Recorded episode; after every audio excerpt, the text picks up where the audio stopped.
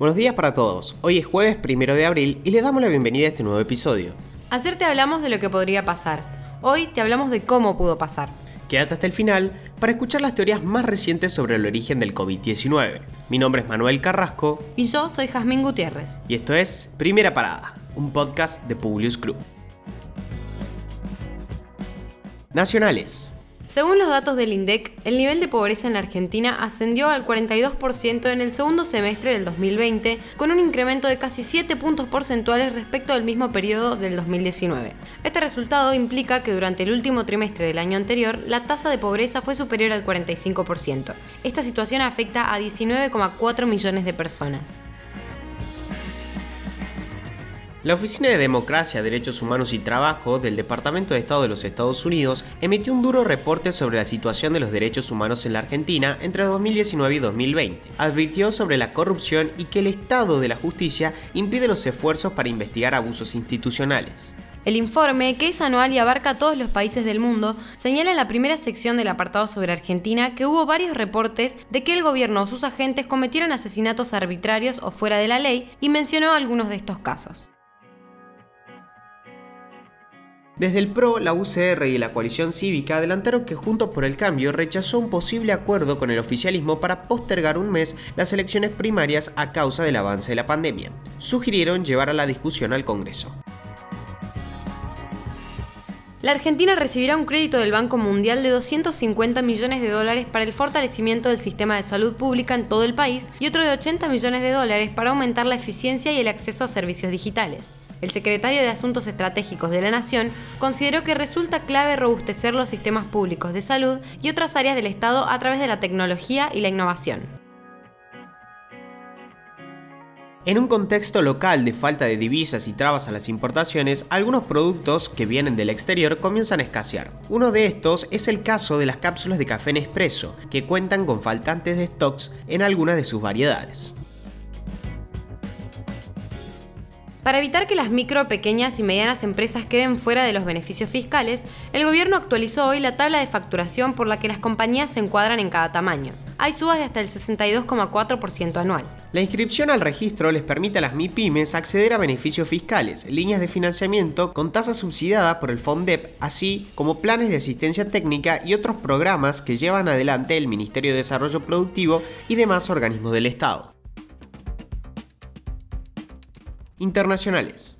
Los laboratorios de BioNTech y Pfizer anunciaron que su vacuna anti-COVID mostró una eficacia del 100% en los jóvenes entre 12 y 15 años. Los ensayos clínicos en la fase 3 llevados a cabo en 2.260 voluntarios de Estados Unidos mostraron una robusta respuesta en forma de anticuerpos. Los laboratorios comenzaron la semana pasada estudios sobre la inyección en niños de 5 a 11 años. Donald Trump lanzó junto a su esposa, Melania, su propia página web, fortifyoffice.com.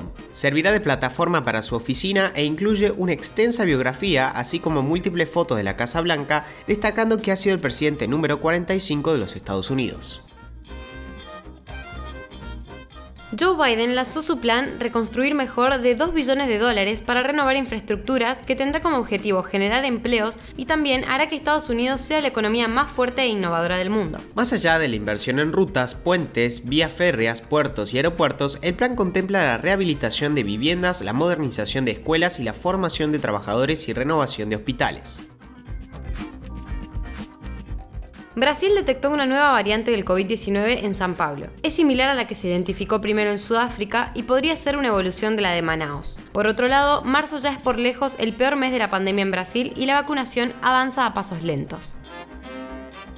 El opositor ruso Alexei Navalny, encarcelado en una colonia penitenciaria, anunció este miércoles que iniciaba una huelga de hambre para denunciar la falta de acceso a cuidados médicos y que está siendo torturado mediante la privación del sueño. Ya había denunciado la pasada semana que las autoridades carcelarias han ignorado sus insistentes peticiones de ser examinado por un médico.